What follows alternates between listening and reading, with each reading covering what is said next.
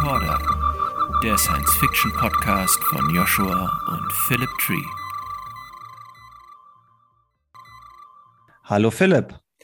Moin, moin Joshua und herzlich willkommen all unseren Zuhörern und Zuhörern da draußen in der Welt des Internets. Schön, dass ihr alle wieder dabei seid. Heute begrüßen wir mal wieder nur uns selbst als Gäste in dieser illustren Runde zur mittlerweile 19. Ausgabe. Joshua, wir müssen in der nächsten Ausgabe unser erstes kleines Jubiläum feiern. Ja, zum Feiern ist nie zu spät. Das sollten ja, wir machen. Oder zu auch. früh in dem Fall. Heute haben wir mal ähm, Novum. Wir haben ja schon auf äh, in der Discord-Community eine kleine Umfrage gestartet und du hast ja auch mal bei Instagram äh, dich umgehorcht unter den Fans, was denn nochmal so eine Themenidee ist. Und eine Sache, die genannt wurde und aber auch schon mal häufiger kam, so die Frage, mal einen Podcast zum Thema, ähm, wie entsteht eigentlich so ein Science-Fiction-Buch zu machen. Und ja, darum soll es heute mal gehen. Habe ich das so richtig wiedergegeben aus deiner Community bei Instagram, Joshua? Ja, genau richtig. Ich habe ja, also ich war schon häufiger Interviewgast bei verschiedenen Podcasts und ähm, Literaturseiten, wo es meistens um den Veröffentlichungsprozess ging. Also ähm, wie funktioniert das? Wie mache ich das überhaupt? Wie hat es geklappt, dass das in, dass die Bücher auch als Übersetzung auf einen anderen Markt kommen. Ähm, aber das ist ja eher zweitrangig, sage ich mal, für unsere Leserinnen und Leser. Ähm, und deswegen würde ich mich auch freuen, da mal drüber zu sprechen, einfach zu gucken, wie entsteht so ein Buch von der ersten Story-Idee bis zu dem fertigen Ding, was dann auf dem Markt landet. Ähm, ja, habe ich selbst noch nicht drüber gesprochen, außer natürlich mit, mit Kollegen und Freunden, ist klar.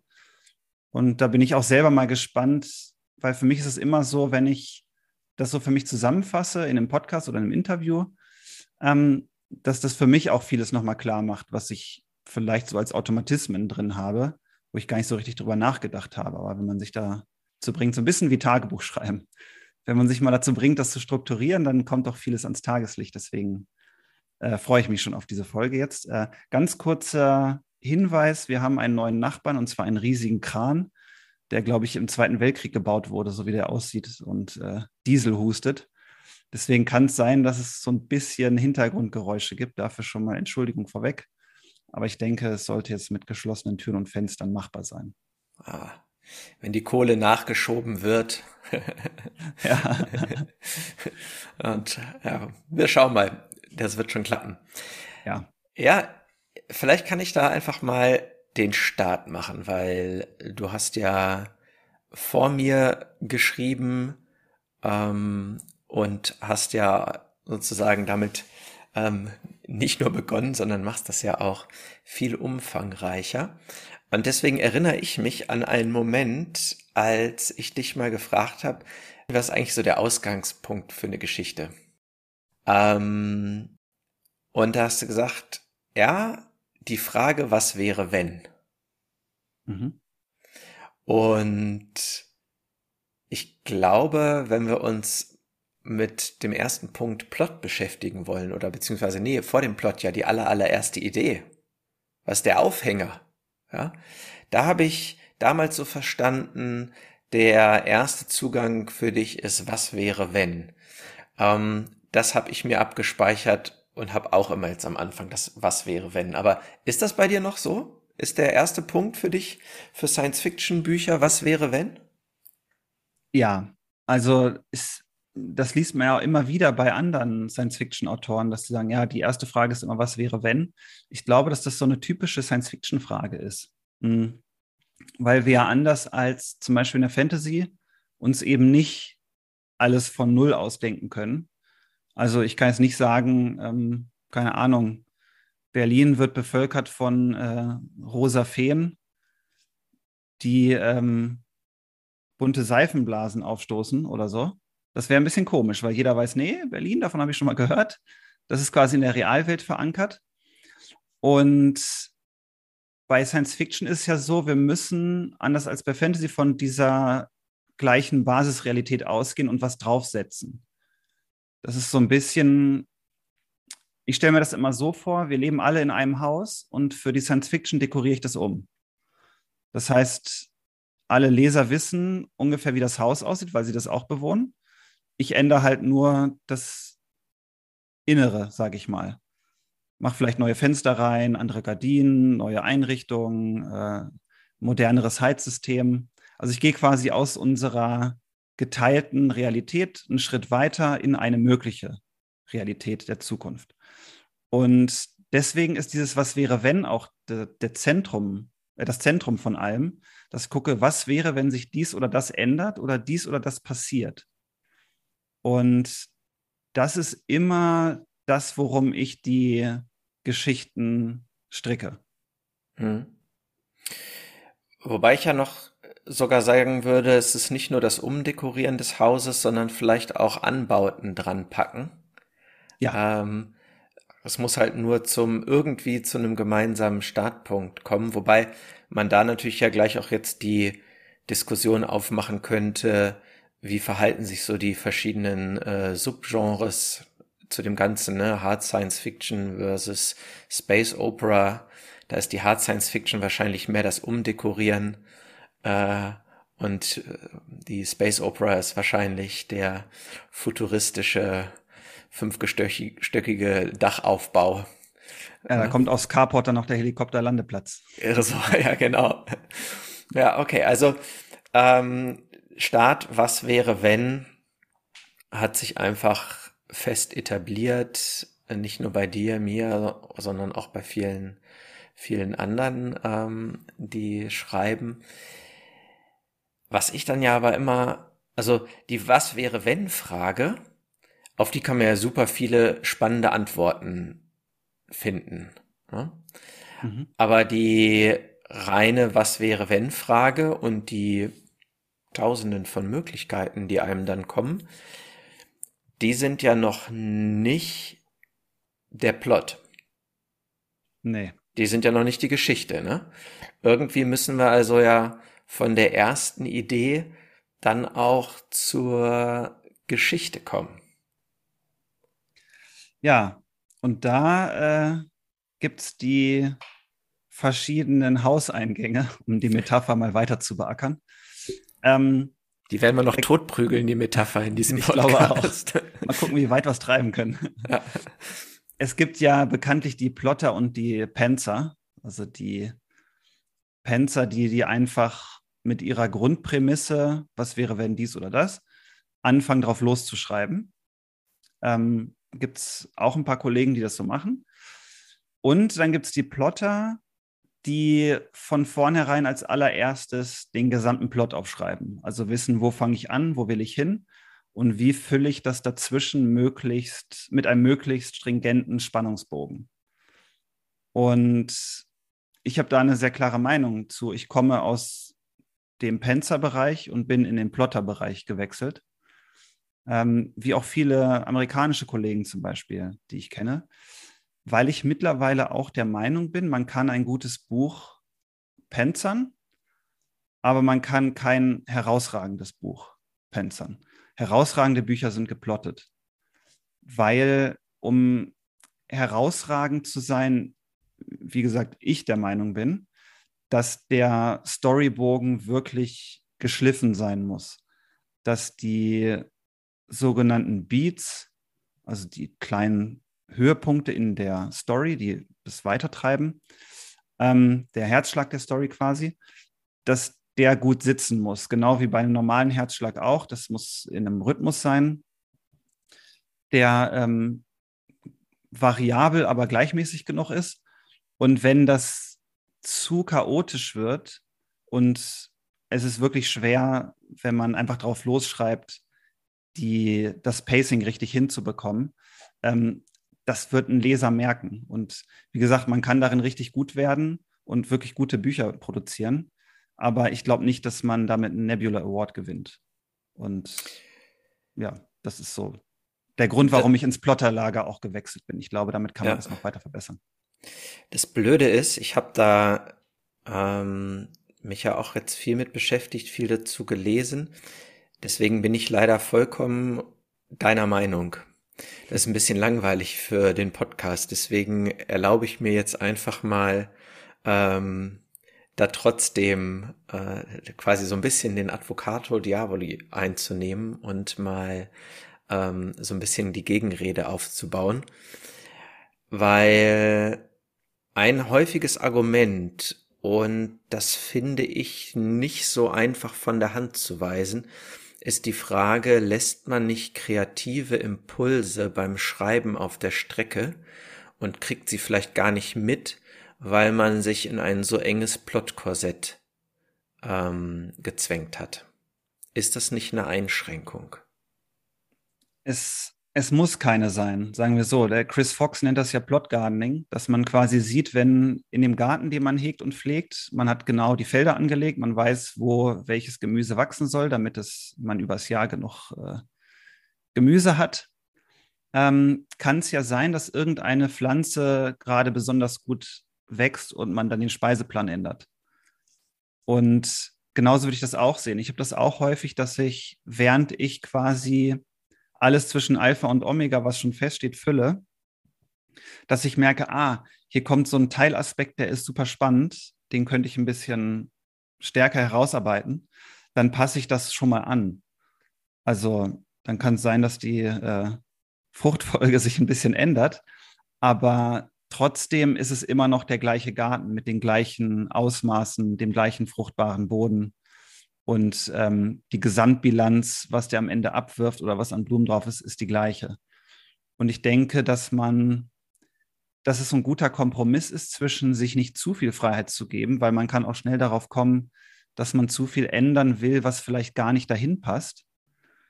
Ähm, dass man quasi durch den Plot, den man hat, sich einen Rahmen gibt, innerhalb dessen man schon variabel sein kann und kreativen Impulsen auch Raum lassen kann. Aber es sollte halt nicht aus diesem Rahmen rausgehen, sonst wäre es aus meinen Augen besser, ein neues Buch zu schreiben, wo das dann alles Platz hat. Mhm. Das wäre so mein Blick darauf. Ja. Wie gehst du im, naja, obwohl, nee, da will ich jetzt nicht schon aufs Schreiben vorspringen, weil wir ja noch, noch beim Plotten sind, ne? Ähm, es gibt ja ziemlich viele, was heißt ziemlich viele? Nee, eigentlich stimmt das gar nicht. Es gibt ja so ein paar klassische Strickmuster für Geschichten. Ja. Hast du dir vorher schon beim Plotten überlegt, so, das wird jetzt eine Heldenreise oder ich will jetzt einfach hier ganz klar so drei Akte strukturieren. Hast du das vorher für dich auf dem Schirm oder fängst du mit, nimmst du das Was wäre wenn, guckst deinen Anfang, guckst dein Ende an und schaust dann, wie baue ich das dazwischen auf? Ähm, unterschiedlich. Also als ich noch gepanzert habe, da habe ich tatsächlich so geschrieben, dass ich dachte, okay, das und das ist meine Ausgangslage und das ist der Konflikt. So, und jetzt schreibe ich los. Und dann kam also ein häufiger Kritikpunkt an meinen Büchern, den ich total nachvollziehen kann, war, dass die Enden schwächer sind als das davor. Und das ist so ein Kritikpunkt, den ich mir ganz lange angeschaut habe, weil ich dachte, ja, also ich bin ja eher mal der Meinung, dass an jeder Kritik irgendwas Wahres dran sein muss. Sonst wäre sie nicht aufgekommen und guckt dann, was dabei ist. Und das war sowas, wo ich sehr viel mich mit beschäftigt habe, weil ich dachte, okay, das liegt wahrscheinlich daran, dass ich nicht konsequent durchgeplottet habe und mein Ende mir gar nicht so ganz bewusst war. Und dann bin ich dazu übergegangen, das Ende festzulegen und alles darauf hinzuarbeiten. Und mittlerweile, und das sind interessanterweise auch die Bücher, die am meisten verkauft werden, also da ist schon ähm, ein System dahinter, das erklärt, warum das gut funktioniert, ist, dass ich mir wirklich vor allem diese Drei-Akte-Struktur angewöhnt habe, dass ich nicht nur gucke, was ist die Ausgangslage, was ist das Ende, sondern was ist die Katastrophe in der Mitte, was ist das Dilemma, für unseren Helden oder unsere Heldin. Und das schon vor allem nach diesen drei Punkten, also Ausgangspunkt, Katastrophe in der Mitte, Endpunkt auszurichten. Und das macht sich wirklich auch bezahlt. Also das habe ich jetzt auch gemerkt bei meinem letzten Buch, das letzte Schlachtschiff. Ähm, da habe ich das sehr, sehr konsequent gemacht. Und das hat es A einfacher gemacht zu schreiben, weil ich immer weiß, was als nächstes kommt und nicht so dahin meander, weil mir ist dann auch aufgefallen, wenn ich einfach drauf losschreibe, dann kann es halt auch schon mal sein, dass eine Szene einfach unnötig aufgebläht ist, weil ich dann so ein bisschen ins Palavern komme, sage ich mal. Und wenn man genau weiß, yo, die Szene macht jetzt das und das und das und hat den Sinn in der gesamten Story, bringt den Charakter so und so weiter, dann weiß ich genau, was muss rein und was nicht. Und das ist, also Struktur ist ähm, wie immer ziemlich hilfreich, in meinen Augen. Ja. Jetzt ist noch eine spannende Frage, die, die ich mir immer wieder stelle, so beim, beim Plotten. Ähm, wie komplex darf es denn werden? Also, ich liebe ja selber Bücher, die ziemlich komplex sind. Ohne an mich als Leser den Anspruch zu haben, gleich jeder komplexen Spur auch folgen zu können. Ich mag das, wenn ich irgendwann im Lauf des Buches so einen Moment habe von, ah, okay, habe ich irgendwie voll in die falsche Richtung gedacht und gar nicht gesehen, dass da was verknüpft sein könnte oder so, ne? Ähm, finde es persönlich aber relativ schwierig beim Plotten, ähm, auf der einen Seite eine ansprechende Komplexität zu haben und auf der anderen Seite mich nicht in zu viel Plotsträngen zu, zu verlieren. Ähm, wie entscheidest du für dich, Sachen reinzunehmen oder doch eher rauszulassen? Hast du da für dich eine Faustregel, was, ich sag mal, die Plotstränge angeht? Nicht wirklich. Also ich habe das mache ich tatsächlich ein bisschen nach Lust und Laune. Ich habe, als ich Singularity geplottet habe für Fischer Tor, da hatte ich irgendwie so im Kopf, ah, jetzt machst du ein Buch für einen großen Verlag. Das soll auch so sein wie die Bücher, mit denen ich aufgewachsen bin. Also komplex und möglichst philosophisch, weil ich habe immer die philosophisch komplexen Bücher wie Hyperion eben ähm, geliebt und fand das auch immer cool, so ein bisschen an einem Buch zu wachsen. Also vielleicht lag es auch daran, dass ich als Teenager halt so viel gelesen habe, wo ich immer dachte, ah, wenn ich von einem Buch was lernen kann oder ein Buch mir neue Ideen gibt oder ein Buch mich zum Nachdenken anregt, längere Zeit, dann wachse ich irgendwie an diesem Buch, weil es mir irgendwas gegeben hat, was mich bereichert hat. Und das war so ein Gedanke, den ich auch gar nicht hinterfragt habe. Das war irgendwie klar, oh, jetzt machst du ein Buch für Fischer Tor, da legst du dich mal richtig ins Zeug und guckst mal, ob du eine richtig komplexe Story entwickelst, die genau das quasi darstellt, was du früher auch selbst gelesen hast. Und dann habe ich gedacht, ja, das, also habe ich auch beim Plotten dann gemerkt, dass mir das total Spaß macht. Und die, das Ergebnis ist, dass es natürlich kein Massenprodukt ist. Also mir war dann auch schon klar, das wird jetzt nicht irgendwie auf der Spiegel-Bestsellerliste landen wahrscheinlich, weil es dazu einfach zu sperrig ist, weil komplex. Ähm, und bei meinen normalen Büchern ist es so, dass auch öfter mal Kritik kommt, ja, das ist irgendwie zu, äh, zu komplex oder so, da habe ich die Übersicht verloren, das steht da schon mal. Also gerade für so viel Leser im Kindle-Bereich gibt es wahrscheinlich auch ganz, ganz viele Bücher, die sich einfach schnell weglesen lassen, sage ich mal. Und da kommt das dann nicht immer gut an. Und da habe ich aber schon relativ früh gesagt, dass ich darauf also keine Acht geben will. Ich habe jetzt auch das letzte Schlachtschiff zum Beispiel sehr komplex. Ähm, und das ist Military Science Fiction, was sonst das am wenigsten komplexe ist. Mm. Und da hat sich mir aber auch nicht die Frage gestellt. Da habe ich gedacht, okay, das ist die Story, finde ich cool. Ähm, Peter F. Hamilton ist immer mein Vorbild, was so Space Opera angeht, weil das coolste Worldbuilding hat. Das ist auch immer komplex und die ersten 200, 300 Seiten weiß man nie, was passiert hier überhaupt und wer ist das und wer wird jetzt da eingeführt und auch das Technologien erklärt er ja nie. Die haben immer irgendeinen schmissigen englischen Namen und dann also was wie Smart Dust oder so und dann kann man sich halt überlegen, was das wohl sein könnte, ähm, weil es sich irgendwie aus der Handlung ergibt. Und das finde ich cool. Das fand ich, also ich mein Essen kaue ich ja auch gern selber.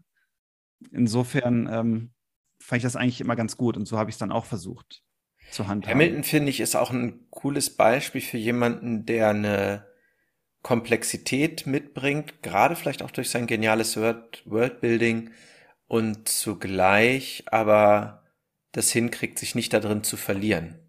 Wohingegen, jetzt habe ich gerade kein Science-Fiction-Beispiel, sondern nur ein Fantasy-Beispiel, aber das Lied von Eis und Feuer, ähm, da gibt's einfach zu viel irgendwann.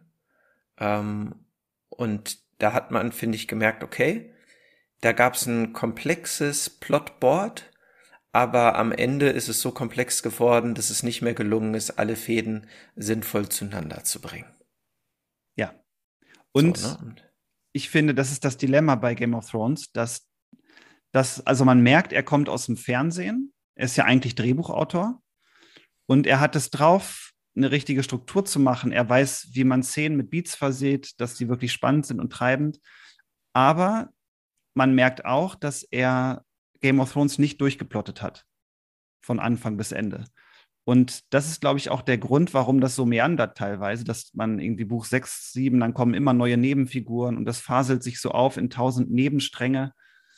Ähm, was für mich, ich kann nicht in seinen Kopf gucken, aber auch ein weiteres Indiz dafür ist, dass er eigentlich nicht genau weiß, wohin damit und deswegen auch einfach mal acht Jahre nichts schreibt. Und ich glaube, jemand, der seinen Plot ganz genau im Kopf hat und notiert hat, ähm, der wird auch so ein Lebenswerk wie Game of Thrones nicht einfach an der Seite liegen lassen und stattdessen lieber Blogposts und Computerspiele schreiben.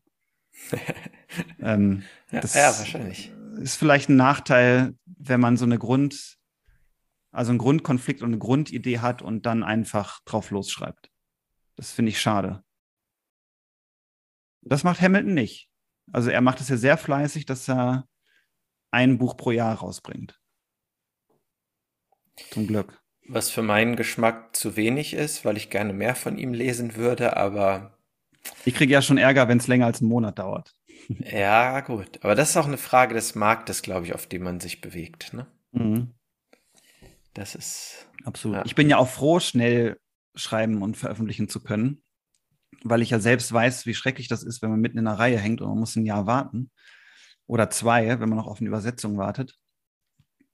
Ähm, es ist einfach blöd, weil ich dann nicht mehr weiß, worum es ging. Und dann muss ich alles wieder von vorne lesen. Das ist aber manchmal dann so, also beim Rad der Zeit, das habe ich irgendwie vier oder fünfmal gelesen. Ähm, aber das macht halt auch nicht immer und bei jeder Geschichte Spaß, das nochmal von Anfang zu lesen. Das ist, ja. äh, ja, ist leider Das so. stimmt. Wenn wir jetzt uns diesen Punkt Plotten anschauen, haben wir noch irgendwas dafür vergessen? Ja, was vielleicht ganz interessant wäre für unsere Zuhörer, wir haben ja, also dein erstes Fiction-Buch war ja das Signal. Ja. Und das war bei mir ja so irgendwo in der Mitte der vier Jahre, die ich jetzt äh, veröffentliche. Ähm, vielleicht wäre es gut, anhand des Beispiels auch nochmal zu erklären, wie wir es zusammen gemacht haben. Das ist ja vielleicht ganz spannend, weil zu zweit ist auch immer eine andere Sache, als wenn man alleine plottet und drauf losschreibt und vor allem dann Änderungen zwischendurch hat. Wie hast du denn das damals erlebt? So als Nicht-Autor noch damals. Oder als Nicht-Fiction-Autor. Als Nicht-Fiction-Autor, ne? Ja. Genau. Ähm, naja, mein erster Zugang war ja die Was wäre, wenn Frage da an dem Punkt. Und da kam das ja her und diese, was wäre, wenn außerirdische, ähm, oh Gott, jetzt könnte das ein kleiner Spoiler sein für alle, die das Signal noch nicht gelesen haben, aber na, das, das geht wahrscheinlich noch, ne? Was wäre, wenn außerirdische. Ich glaube, du kannst, mach eine Spoilerwarnung und dann kommen wir, glaube ich, eh nicht ohne Spoiler aus. Ja, genau. Technologie auf die Erde fliegt. Und dann haben wir ja über dieses Was wäre wenn miteinander gesprochen. Und ich glaube, da war, also ich war ja vollkommen unbefleckt, was die Entscheidung angeht, Plotter oder Panzerlager. Und ich glaube, da warst du so gerade irgendwie in der Wechselphase. Ich ja. habe das so wahrgenommen, wir haben dann schon gut miteinander durchgeplottet im, in diesem schrecklichen Google-Dokument, ähm, das in seiner Komplexität irgendwann unhändelbar war für meinen Geschmack, aber das nur so am Rande gemerkt. Und dann hatten wir da ja die coole Situation, dass äh, du zwei Wochen hier warst und wir eigentlich nichts anderes gemacht haben, als morgens aufstehen, schreiben, schreiben, schreiben, ähm, irgendwo wie was essen, spazieren gehen, über all das Quatschen, was uns beim Schreiben als mögliche Modifikationen an dem Plot äh, gekommen ist. Und ja gut, und wir hatten die Aufteilung, dass der eine Handlungsstrang von dir geschrieben wurde, der andere von mir. Und wir uns dann einfach immer so gegenseitig über unsere Fortschritte ja aufge, äh, informiert haben. Und dadurch, dass wir so eng beieinander waren, ich glaube, ich weiß nicht, wir haben das erste Buch in zehn Tagen geschrieben oder so? Ja. Deswegen, ja. also deswegen vermischt das Plotten und Schreiben an diesem Punkt in meiner Erinnerung sich gerade so, weil ich weiß, wir haben das gut durchgeplottet und dann haben wir geschrieben und haben aber in unseren Spaziergängen und beim Austausch immer noch mal nachjustiert, umgeändert. Also es war noch nicht so dieses komplett geplottete im Sinne von, ist es durchgeplottet und so bleibt es auch, sondern wir hatten zu manchen Punkten ja auch nur so, ah, das wäre doch ganz cool, lass mal gucken. Ja. Ja, das war ganz interessant. Also es war tatsächlich so in dieser Wechselphase.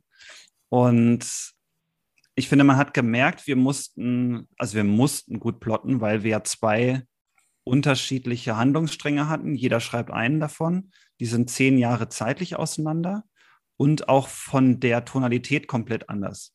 Das eine so ein bisschen äh, Mystery, Horror, Survival Story und das andere eine Tech, also medizinische Tech-Thriller Episode, sage ich mal, ähm, die dann so zusammengreifen müssen wie zwei Hände, die zusammengehören am Ende.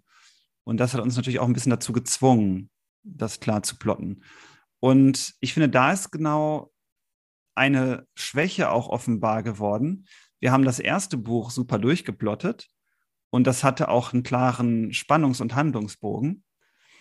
Und wir haben aber nicht von vornherein das Ende festgelegt wir sind ganz stark von der Grundprämisse und dem Grundkonflikt ausgegangen.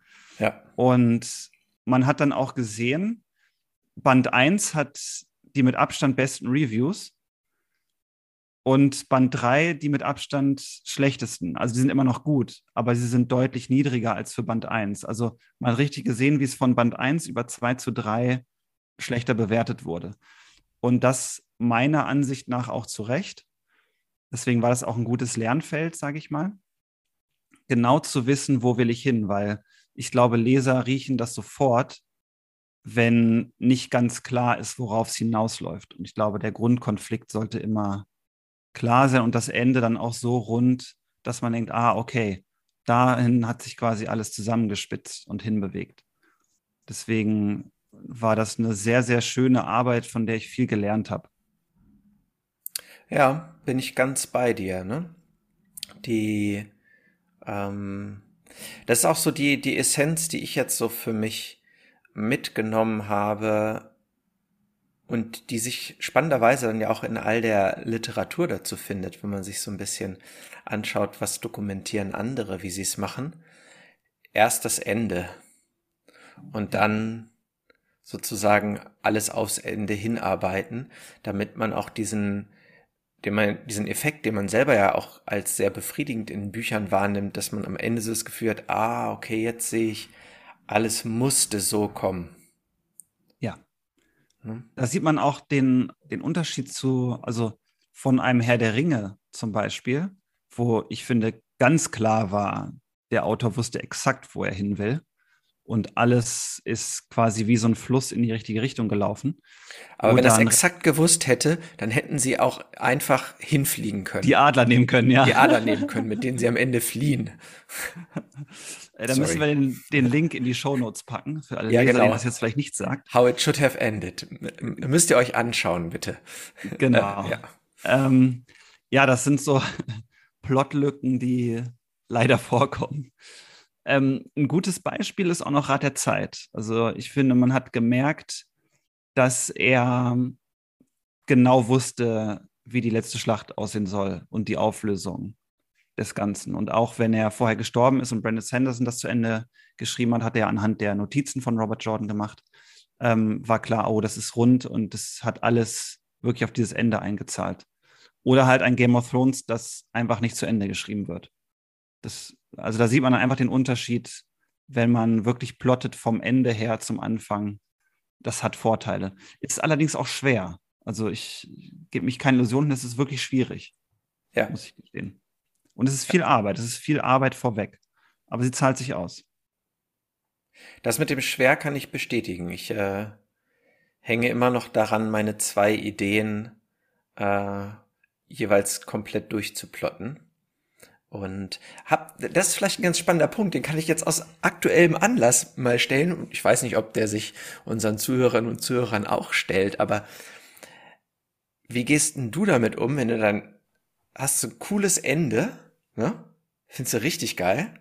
Und dann plottest du von da aus sozusagen ja eher rückwärts zum, auf den Anfang zu und stellst dann fest, ja, verdammte Naht.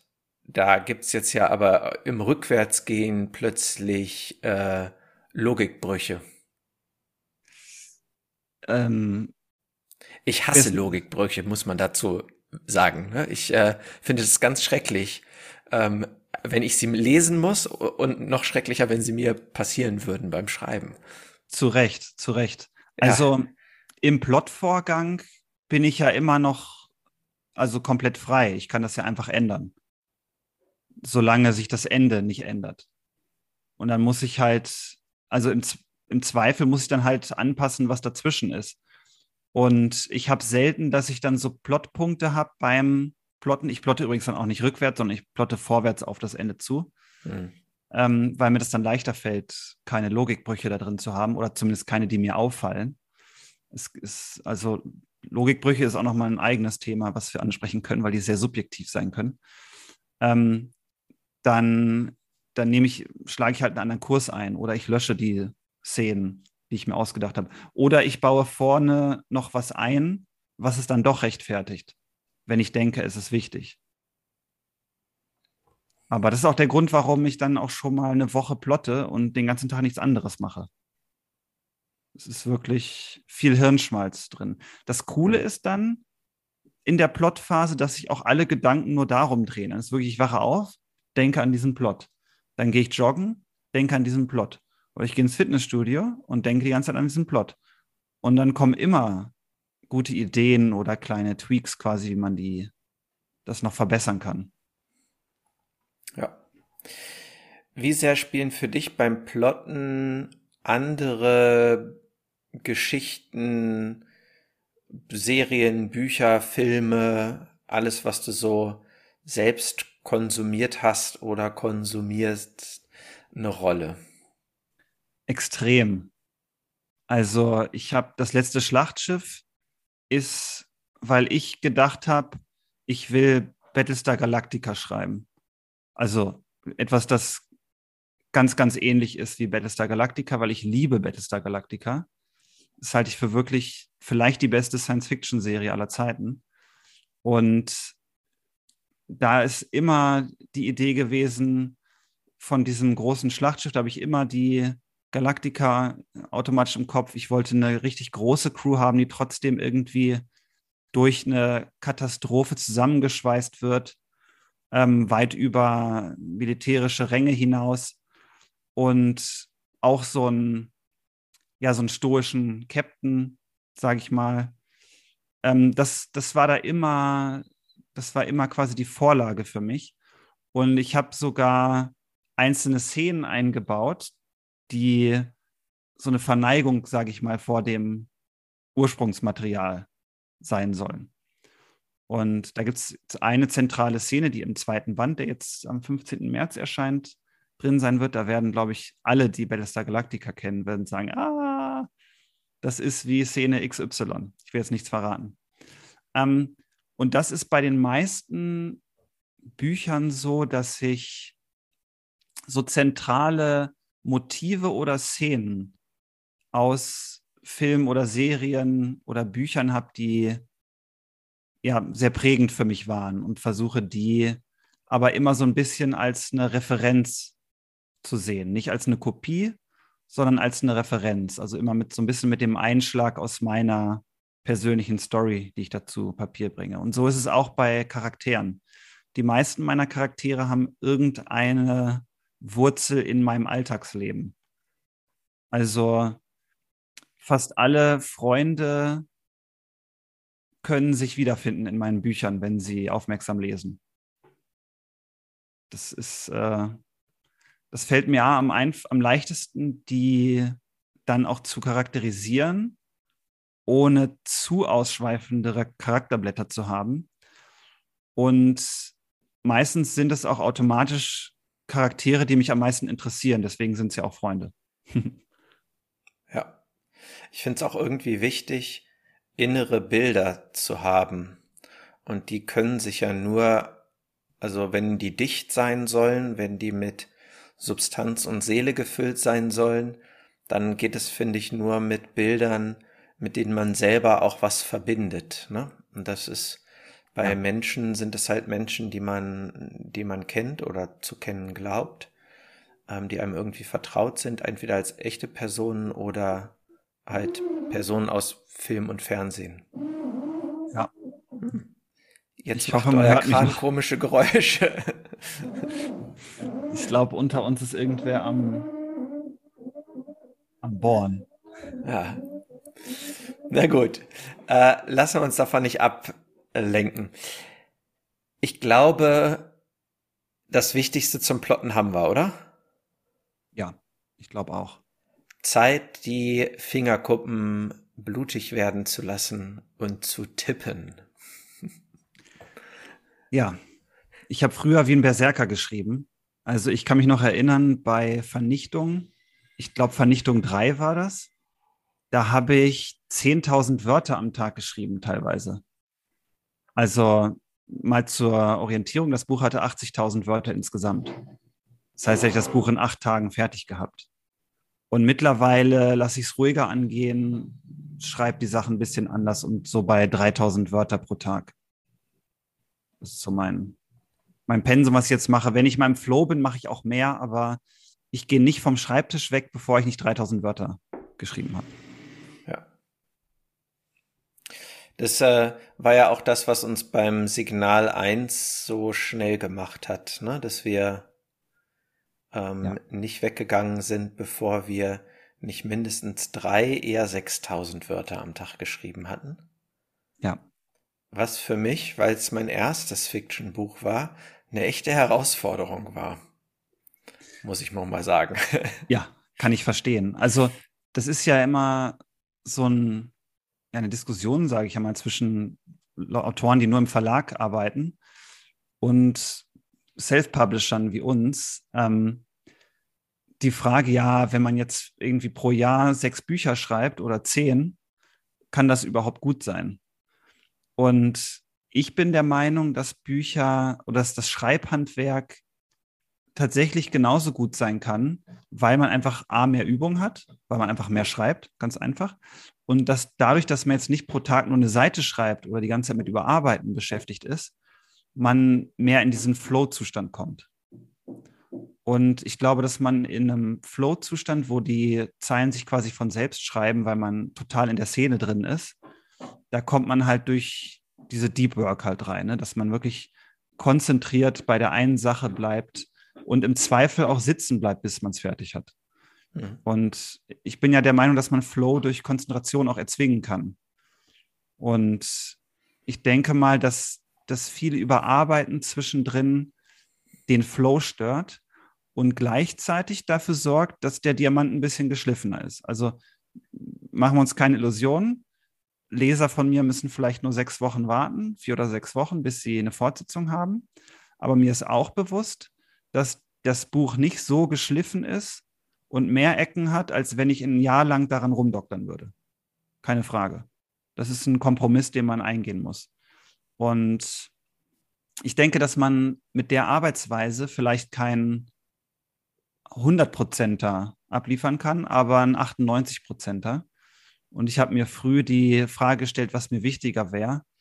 Und ich hätte beim Rat der Zeit lieber alle vier Wochen den nächsten Band gehabt, als dass jetzt irgendwie 30 Wörter gestrichen wurden und es sich irgendwie noch ein ganz bisschen flüssiger liest. Und das ist der Kompromiss, den man sich auch eingestehen muss. Ja. Gut, aber ich meine, für die ganz groben Ecken und Kanten gibt's ja auch das später dann noch kommende Lektorat. Ne? Ja, ähm, klar. Eine Frage, die sich ja heute aus technischer Sicht stellt und ähm, von der ich weiß, dass äh, der Chris Fox, den du ja eben auch schon angesprochen hast, für die, die ihn nicht kennen, ein ähm, bekannter Self-Publisher aus den USA, der auch, der seine Arbeit sehr gut offengelegt hat in einigen Büchern, ähm, wo er erklärt hat, wie das so funktioniert für ihn mit dem Schreiben, Plotten etc. pp. Der ist ja ein großer Fan von äh, Voice Dictation, also äh, Dragon benutzt er, glaube ich, wenn ich das richtig erinnere. Sprich, der schreibt seine Bücher nicht per Tippen, sondern spricht, äh, diktiert seinem äh, Rechner. Wie ist deine Haltung dazu? Ähm, nee, also ich, ich kann nicht diktieren, weil für mich das Schreiben ein sehr visueller Prozess ist. Also ich muss den Satz, den sehe ich quasi in meinem Kopf, wenn ich ihn schreibe, und muss ihn dann auch sehen, wie ich ihn tippe. Also dieses haptische gehört für mich dazu und ich bin überhaupt kein auditiver Mensch. Ich kann auch, wenn, wenn ich mir, es gab ja früher diese Aufmerksamkeitstests ne, mit irgendwie Streichholz und Erbse wie dreimal Streichholz, zweimal Erbse, einmal Streichholz, dreimal Erbse. Und du kannst einmal sehen, einmal sagt dir jemand die, die Folge und einmal ähm, ertastest du sie. Und das war für mich beim Sehen immer einfach. Ich kann zum Beispiel auch, wenn ich eine neue Kreditkarte kriege, ich gucke mir die Nummer ein, zweimal an, tippe die ein, zweimal ein und dann weiß ich die auswendig. Aber wenn mir jemand die Nummer diktiert, das funktioniert nicht. Und genauso ist es für mich auch, ich kann nicht einen Satz aussprechen. Also ich, das, der gesprochene Satz ist für mich einfach komplett anders als ein geschriebener Satz. Hm. Und deswegen gibt es für mich diese Brücke einfach nicht. Aber ich weiß, dass es, es gibt Autoren, die das machen. Ich kenne auch welche. Aber das ist eine, eine fremde Welt für mich. Ist ganz witzig. Ich bin so ein bisschen gefangen zwischen beiden. Ähm, weil ich bin jetzt nicht der Schnellste, was das Tippen angeht, wie du ja weißt und ähm, vertippe mich ziemlich viel. Also das macht dann die eh schon herausfordernde äh, Rechtschreibkorrektur bei mir dann noch herausfordernder. Zugleich bin ich das Diktieren ja sehr gewohnt aus meiner Klinikzeit, weil ich, glaube ich, noch so zu den letzten gehöre, die in der Klinik dann ähm, auch noch gelernt haben, die Berichte zu diktieren. Aber, und das ist so ein bisschen der Punkt, ich bin leider ganz bei dir, wenn es darum geht, diktierte Texte sind anders als selbstgeschriebene Texte. Also ähm, wobei diktierte Texte natürlich auch anders sind als einfach gesprochene Worte. Ne? Würde man jetzt ein Transkript unseres Podcasts hier anfertigen, dann ähm, würde das als Text zum Lesen viel weniger eingängig sein als das als wenn man es jetzt hört, weil das, was wir gerade machen, gesprochenes Wort zum Zuhören ist und nicht zum Lesen. Und wenn man diktiert, muss man fürs Lesen diktieren. Und das kann ich, wie gesagt, primär jetzt nur aus meinem eigentlichen Berufskontext heraus sagen, ist ein ganz anderer Zugang. Ähm, für einen Roman habe ich mich das auch noch nicht getraut. Also vor allen Dingen, weil man jetzt ja erstmal in die Software auch ordentlich investieren müsste, damit man eine Software hat, die einen auch vernünftig versteht. Ja. Und ich würde halt auch nicht irgendwas diktieren wollen, um dann ja Zeit zu sparen. Und danach muss ich den Text komplett überarbeiten, weil irgendwie die Interpunktion oder so nicht richtig sitzt. Das, ah, nee, da graut es mir so ein bisschen vor. Aber ich habe auch nicht den Bedarf oder die, also ich habe nicht das Problem, das jetzt zu brauchen, sag ich mal, weil ich tippe sehr schnell ähm, also ich kann genauso schnell, wie ich spreche, auch tippen. Und durch die viele Übungen, die ich habe, vertippe ich mich halt auch sehr selten. Ja. Also ich kann so eine Seite schreiben und die hat dann fünf Fehler oder weniger im Rohtext. Und das ist, das macht es, glaube ich, also auch so. Da bin ich besser. Smooth. Ich würde mehr Fehler schaffen. It's about the numbers. Ja. Mehr ist doch immer mehr gut, oder? Ja, klar. Viel hilft viel. Ja, okay. Wobei ich schon sagen würde, dem Diktieren würde ich immer mal wieder eine Chance geben, je nachdem, wie gut sich diese Technik auch weiterentwickelt. Ja. Eine Haltung was, dazu. Wenn das ähm, ist, was für einen passt, dann ja. Ja, schauen wir mal. Okay, also schreiben, der entscheidende Ansatz ist ähm, schreiben. Ja, jeden Tag einfach drin bleiben. Ich, ich halte es auch für einen Fehler, irgendwie ein paar Wochen etwas liegen zu lassen, weil mir fällt das sehr, sehr schwer, dann wieder reinzukommen. Es ist gut, so in dem Story-Modus zu bleiben und dann erst das nächste anzufangen. Ich habe auch Kollegen, die mehrere Projekte gleichzeitig parallel schreiben. Das könnte ich niemals. Ich bin, also die Zeit lang, die ich mit einem Buch verbringe, lebe ich dieses Buch wirklich. Dann ist in meinem Kopf hauptsächlich dieses Buch. Und das ist dann eine Geschichte, die die ganze Zeit in mir abläuft. Und dann lasse ich die los und dann kann ich die auch loslassen. Und dann kommt das nächste. Ja. Gibt es den Begriff Method Writing? ja, den habe ich ja, äh, den habe ich ja geclaimed. Ach so, hast du? Ja, ja, habe ich oh, auch in meiner US-Biografie äh, reingeschrieben. Okay. Ich My approach to method ganz writing. kreativ, aber verdammt. Ja, wir kommen ja aus demselben Stall. Ja. Ähnliche Gehirnbindung.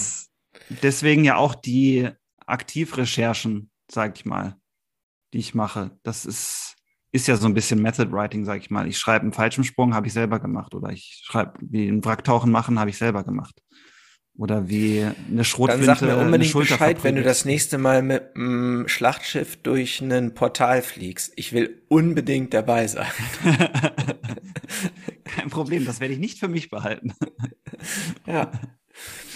Ähm, okay, aber ich glaube, ansonsten gibt's zum Schreiben per se erstmal nicht so viel mehr zu sagen, ne? außer dass am Ende ein Lektorat stehen sollte, oder? Ja, vielleicht noch ein Wort zu der Recherche. Ähm, ich finde es immer wieder, also erst fand ich es frustrierend, dann fand ich es belustigend, dass es immer wieder Rezensionen gibt, in denen Sachen angemerkt werden, ah, das ist ja total unrealistisch. Das beste Beispiel ist bei Das Fossil 2. Da habe ich drei Tage an einer Szene geschrieben weil ich ja einen Physiker und eine Ärztin habe, die als Astronauten auf dem Mars in so einer unterirdischen Kaverne gestrandet sind über so einen Teleporter. Der Teleporter ist auf, das sind Sitze auf so einem Metall, auf einer Metallplatte. Und darunter gibt es einen starken Magnet. Und dann habe ich, brauchte ich irgendeine Möglichkeit, wie sie aus dieser Kaverne kommen. Und dachte, es wäre ja super, wenn sie diese Platte, die da drauf sitzt, durch die Decke schießen könnten. Weil dann hätten sie ein rundes Loch oben drin. Und dann müssten sie ja noch an der Platte irgendwie ein Seil befestigt haben und dann könnten sie rausklettern. Mhm. So. Und dann habe ich zwei Tage damit verbracht, zu recherchieren, wie das funktionieren könnte und habe intensiv mit unserem Dauergast äh, Ralf Edenhofer konferiert, der ja nun mal. Und die Grenzen Physiker, der Physik ausgelotet. Ja, noch nicht mal. Also einen besseren Fachmann als ein Physiker und Ingenieur, der jetzt nicht nur das theoretisch, sondern auch praktisch dir sagen kann, geht ja nicht. Und dann ging es darum, okay, da gibt es eine relativ einfache Möglichkeit, das ist diesen Magnet umzupolen. Dann würde sich nämlich die Magnetrichtung ändern und je nachdem, wie stark der Magnet ist, und das habe ich als Autor ja in der Hand, äh, würde die Platte dann abgestoßen werden und oben durchschießen. So, das hat mich wirklich zwei Tage gekostet, diese Szene zu schreiben. Die hat noch nicht mal tausend Wörter. Und das erste, was dann kam, war eine Rezension. Ja, das Buch gut recherchiert, aber diese eine Szene ist total unlogisch, das ist technisch gar nicht möglich. Dann dachte ich mir so, ah, das ist genau die Szene, die ganz klar möglich ist. Und das passiert halt immer wieder. Das ähm, bleibt, glaube ich, auch nicht aus an der Menge an Rezensionen, dass dann viele Sachen angekreidet werden, die gerade stichhaltig sind. Also was ich damit sagen will, ist, egal wie viel Mühe man sich gibt beim Recherchieren, ähm, es wird immer Leute geben, die denken, das geht nicht. Und oft ist es aber auch so, dass es nicht unbedingt immer der erste Impuls sein muss, dass der Autor sich irrt. Manchmal irrt man sich auch selbst, weil viele Autoren ähm, geben wirklich viel Zeit aus für ihre Recherche. Das sollte man als Leser immer so ein bisschen mit im Hinterkopf haben. Wobei, ich, ich persönlich finde ja auch, dass man beachten sollte oder bedenken sollte, dass der Anspruch einfach auch sehr unterschiedlich ist.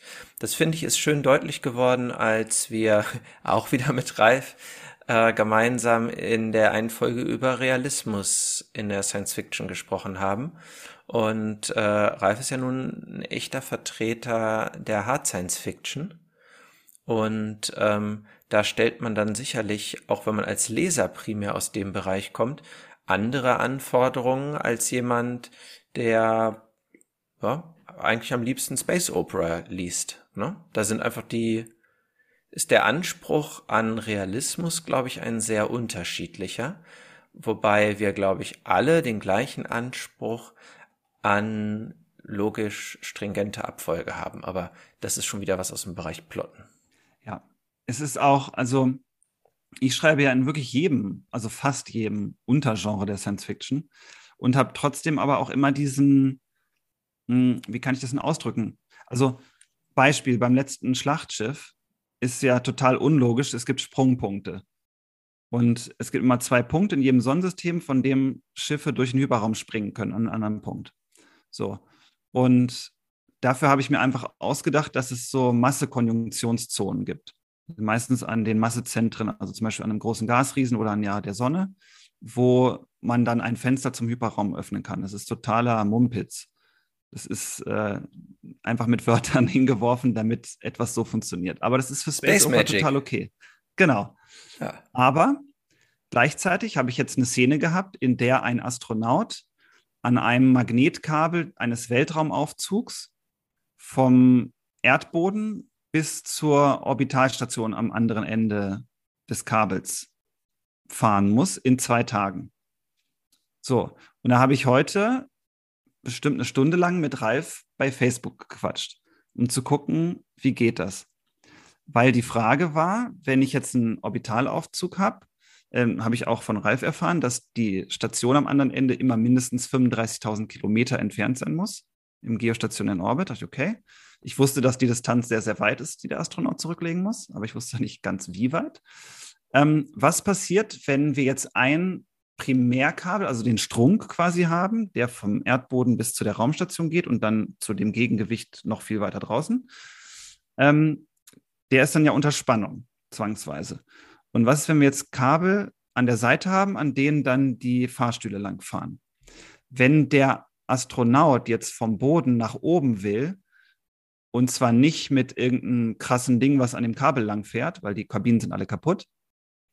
Er möchte das möglichst unentdeckt machen, also ohne eine, eine große Energiequelle. Wenn er jetzt ein Kabel durchtrennen würde, würde er hochgeschossen werden oder nicht, wegen der Schwerkraft? Kabel bleibt unten oder ist da so viel Zug auch auf dem einzelnen Kabel, dass es hochfliegt oder nicht? Das sind einfach Details, die ich ihn dann frage und mit ihm bespreche. Und das, da würde man ja auch sagen, okay, kann man für eine Space Opera auch einfach genauso machen, wie es halt gerade sein soll. Aber das sind dann so Details, wo ich denke, die sollten dann doch stimmen. Weil man könnte auch sagen, okay, hey, du hast Sprungpunkte in deinen Büchern, das ist eh alles Quatsch. Oder du benutzt Wurmlöcher, dann ist es auch, auch egal. Aber ich finde, da gibt es noch so eine Zwischenebene, dass die technischen Sachen, die passieren innerhalb dieser unlogischen Prämisse, sage ich mal, dann doch schon stichhaltig sein sollten, damit das Buch anfassbar bleibt. Also, dass es nicht reine Fantasy ist, sondern dass man sich dann in den einzelnen Szenen schon vorstellt, ah, das könnte wirklich sein, damit ich nicht so ein abstraktes Bild im Kopf habe, sondern wirklich ein Bild, ah, das passiert gerade und das könnte auch passieren. Deswegen sind solche Details oft sehr eng recherchiert, wollte ich damit sagen. Ja, bin ich, bin ich ganz bei dir. Macht, also man kann ja die Grundpfeiler der Welt durchaus im Rahmen der kreativen Notwendigkeit äh, in den Boden schlagen. Aber da müssen sie dann auch bleiben und alles, was zwischen diesen Pfeilern sich bewegt, muss auch dazu passen. Ne? Und wenn du ja. eine Welt hast, und das finde ich ist sowas, was für mich in Science Fiction durchaus relevant ist. So die Dinge der Physik, die wir so in unserem Alltagsleben erleben, die müssen sich irgendwie auch stringent abbilden und wenn sie es nicht tun, muss es irgendeine plausibel erscheinende ähm, technische oder irgendwie physikalische Erklärung dafür geben. Ne? Sonst ja. funktioniert's nicht. Nur der Neugier halt halber, was habt ihr denn in eurer Diskussion herausgefunden? Wie kommt denn der Astronaut da jetzt hoch? Also ich versuche nicht zu viel zu spoilern, weil das wird in Band 2 von Das letzte Schlachtschiff passieren.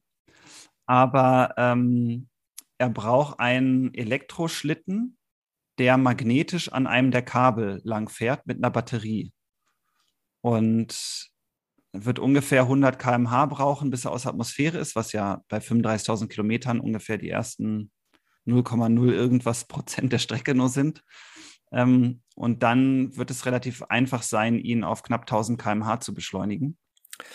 Weil ihr davon ausgeht, dass das Kabel selbst magnetisch ist? Ja. Ah, okay, spannende Idee. Das, äh, ja, bei der Entfernung passiert da nichts mit Rollen. Vor allem nicht bei den Geschwindigkeiten. Mhm. Und dann äh, kommen wir ungefähr auf zwei Tage Reisedauer. Auch ein bisschen langweilig in so einem so ein Astronautenanzug ist jetzt ja auch kein Unterhaltungshighlight, ne? Ja, aber das äh, spielt ja ungefähr Ende des Jahrtausends, deswegen ist das schon so ein bisschen fortgeschrittener, das Ding. Ah, okay. Aber ist ein Testpilot, der ja. muss das abkönnen. okay. Ähm, Lektorat. Ja. Zwingend. Ähm, ja, ich mache das meiste über Testleser. Ich habe ja eine sehr eng vertraute Testleserin.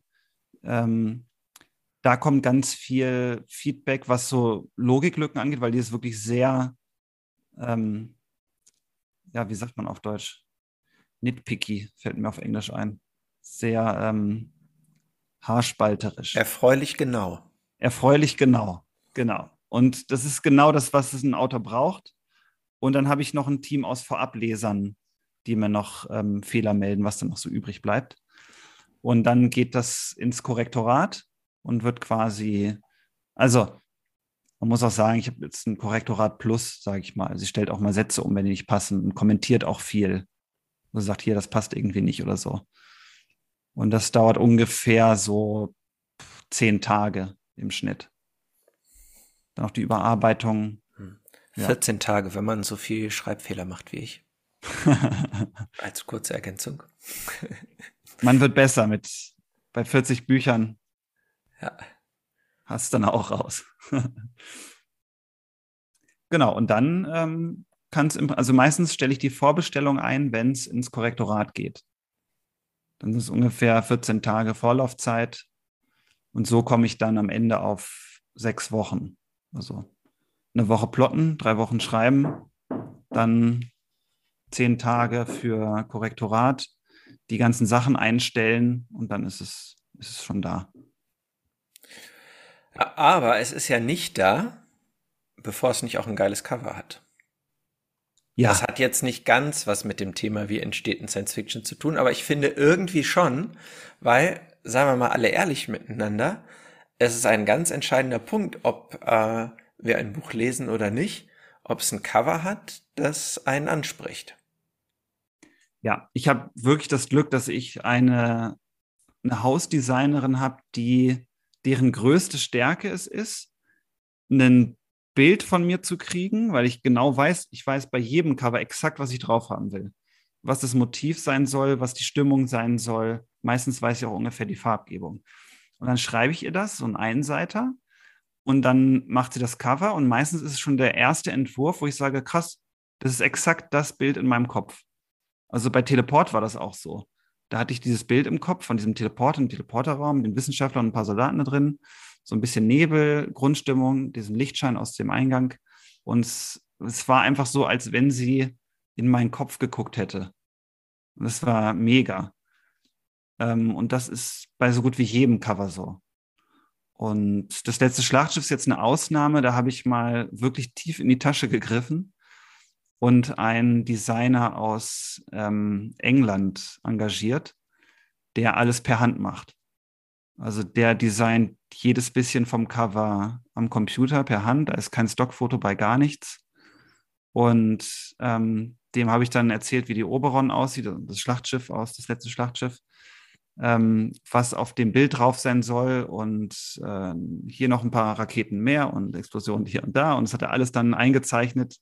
Und das ist wirklich alles original. Das gibt es nur für dieses Cover und nirgendwo sonst. Und ich erinnere mich an die Besprechung der verschiedenen Raketenflugbahnen und äh, wie auf Discord, ja. Ja, ja, wie sie nun hervorgehoben werden sollten oder nicht. Ja, ja. ja. Das, äh, das hat Spaß gemacht. Der hat es zwar nicht so, der hat nicht diese Begabung, sag ich mal, direkt meine Vision auf den Punkt bringen zu können. Das ist scheinbar haben Rossi und ich da einen sehr guten Draht. Aber der ist halt dafür so ein richtig krasser Designkünstler, mhm. der dir dann individuelle Sachen aufs Cover zaubert, die einfach es nirgendwo sonst gibt. Sehr cool. Ja. Das war es auch schon zu den Covern. Ja. Es fließt viel Gehirnschmalz rein, aber ist dann also organisatorisch relativ schnell erledigt, sag ich mal. Das finde ich halt das. Ich mag das, die Covergeschichte, ähm, weil das sowas hat von das, was man sonst nur mit Worten beschreibt. Da finde ich, ist der Cover, das Cover der Punkt, wo man einmal die Möglichkeit hat, ähm, über ein anderes Medium, nämlich über was rein visuelles, einen Zugang zu der Welt zu geben, wie man sie beim Schreiben ja vor Augen sieht, so, ne? Deswegen finde ich das. Voll. Ich äh, manchmal finde ich es schade, dass Bücher immer nur ein Cover haben. Ja, ich auch. Das kann ich total verstehen. Deswegen also ist ja auch immer so der Drang zu dem visuellen Medium, ne, dass man Sachen gern verfilmt sehen würde. Ja um so eine optische Entsprechung zu haben. Das finde ich bei Covern auch, das ist ein super Aspekt, ja. Das finde ich auch. Das ist schön. Das ist wie so ein visueller Anker von was, was sonst irgendwie unwirklich ist. Ja, finde ich. Weil es halt so geschrieben ist, ja. Cover machen, machen Spaß. Cover machen Bücher. Cover machen Bücher, ne? genau. Ja, ich glaube, eigentlich haben wir das Wichtigste zum Thema Bücher, oder? Glaube ich auch, ja einmal den Prozess durch. Nice. Dann haben wir jetzt noch die Frage nach Fiction und Science der Woche. Was möchtest du denn beisteuern diese Woche? Fiction der Woche habe ich diesmal gar nicht. Ähm, ich habe, ich bin ja jemand, der normalerweise keine Nachrichten oder so gut wie gar nicht liest. Also es schaut schon gar nicht. Das hat sich jetzt natürlich durch den Ukraine-Konflikt ähm, geändert, äh, was auch dazu geführt hat, dass ich gestern gar nichts geschrieben habe, weil ich dann ausnahmsweise doch mal äh, vor, im Internet hing und geguckt habe, was da los ist. Ja. Und ähm, ja, deswegen gibt es jetzt keine Fiction der Woche. Hast du irgendwas? Ich habe eine Science der Woche, die ich, glaube ich, gerne in die Show Notes packen möchte. Und mhm. zwar bin ich über ein äh, YouTube-Video gestoßen, das sich mit dem Thema Spacelift, also äh, Raumfahrt, äh, Weltraumfahrstuhl auseinandergesetzt hat. Und Passt, wie ja. alle Zuhörerinnen und Zuhörer ja schon wissen, ist das ja ein Thema, was ich eh immer wieder aufbringe, wenn es darum geht, wie kommen wir ins All. Und ähm, das passt jetzt gerade, weil du das mit dem Astronauten erzählt hast. Da habe ich jetzt nicht so wahnsinnig viel Neues erfahren. Alle, die sich mit dem Thema auseinandergesetzt haben, werden da nichts hören, was man nicht schon kannte, außer eine spannende Sache, und zwar, dass es ein japanisches Unternehmen gibt, das ähm, vorhat, 2025, aktuelle Roadmap, mit ersten Baumaßnahmen zu beginnen, weil sie sagen, die Mittel sind alle da. Also die, die technischen. Ähm, okay. Mein Japanisch ist leider non-existent, deswegen hatte ich überhaupt gar keine Möglichkeit nachzurecherchieren. Ähm, pack aber mal trotzdem das äh, Video in die Show Notes weil ich das total spannend fand, denn am Ende ist der ähm, Verfasser des Videos auch zu dem gleichen Punkt gekommen, zu dem wir auch gekommen sind, als wir das erste Mal über Weltraumfahrstühle gesprochen haben, dass es nicht an der technischen Machbarkeit scheitert, sondern dass es daran scheitert, wie wir als Menschen zusammenleben, weil dieses Gebilde so hochgradig anfällig für jede Form von Störungen auf der Erde ist. Also im Grunde genommen ist die Entscheidung Weltraumfahrstuhl ja oder nein keine rein technische mehr. Mit unserem heutigen Know-how wären die technischen Hindernisse sicher zu überwinden, sondern es ist ein gesamtgesellschaftliches Problem, weil es nur funktionieren kann, wenn sozusagen der Friede auf der Erde sichergestellt ist, weil schon ein falsch abgegebener Schuss das ganze Ding einfach schrotten würde. Mhm. Das fand ich super spannend nochmal, dass das da auch so rausgestellt wurde. Also ich werde auf den Link klicken. Mein letzter Stand war nämlich, dass wir nicht die technischen Möglichkeiten dazu haben, weil das stärkste Seil, das wir bauen könnten, wohl aus Kohlenstoff-Nanoröhren aktuell bestehen würde und die das nicht halten könnten in der Länge. Aber ich schaue es mir gerne ja, an. Und da hieß es jetzt, dass die Produktionsmöglichkeiten sich immer mehr dahin entwickeln, diese Kohlenstoff-Nanoröhrchen so lang zu bauen, dass man sie zu einem entsprechend stabilen Seil bauen kann. Wow, das ist ja eine Neuigkeit. Bin ich gespannt. Ja, weil war auch mein letzter Stand nämlich noch, dass die Länge dieser äh, Kohlenstoff-Nanotubes zu kurz ist, um aus ihnen insgesamt ein ausreichend stabiles Seil zu verflechten. Mhm. Ähm, ja, also ich habe cool. das nicht weiter recherchiert. Ich bin da gerade eben erst drüber gestolpert. Das ist quasi ähm, betrachtungsfrisch hier in den Podcast gelaufen. Aber ich dachte, spannende News vielleicht, nachdem du das eben mit dem Beispiel deines Astronauten und des Fahrstuhls angebracht hast. Ja, wenn wir Sandra Bullocks Weltfrieden haben, dann kommt vielleicht der Weltraumfahrstuhl. ja, ach, ja, schwierig gerade über Weltfrieden zu debattieren, wenn man sich anguckt, was gerade los ist in der Welt. Ja. Ähm, aber das ist ein Thema nicht für diesen Podcast. Genau. Bei mir geht jetzt die Episode Hör mal, wer da hämmert weiter. Ich hoffe, es war nicht zu schlimm für die Zuhörer. Ja, und ich würde sagen, dann haben wir es an dieser Stelle doch mal geschafft, im anvisierten Rahmen der Stunde ein bisschen besser zu bleiben als beim letzten Mal. Ähm, ich hoffe, alle Zuhörerinnen und Zuhörer hatten ein bisschen Spaß mit der Episode. Würde mich freuen, wenn ihr auch beim nächsten Mal wieder dabei seid, wenn wir dann die 20. Episode ähm, haben. Thema steht gerade noch nicht fest, aber es wird sicherlich ein interessantes werden. Und schaut gerne bei uns im Discord vorbei, bringt Ideen, Wünsche, Anmerkungen, Kommentare und alle anderen Rückmeldungen mit zu dieser Sendung oder auch zu weiteren. Und ich sage Tschüss und bis zum nächsten Mal. Ciao. Das war eine weitere Episode von Treecorder, dem Science-Fiction-Podcast von Joshua und Philip Tree. Alle Infos zu dieser Episode findest du in unseren Show Notes unter treecorder.de. Schön, dass du dabei warst und wir würden uns sehr freuen, dich auch bei der nächsten Episode wieder begrüßen zu dürfen.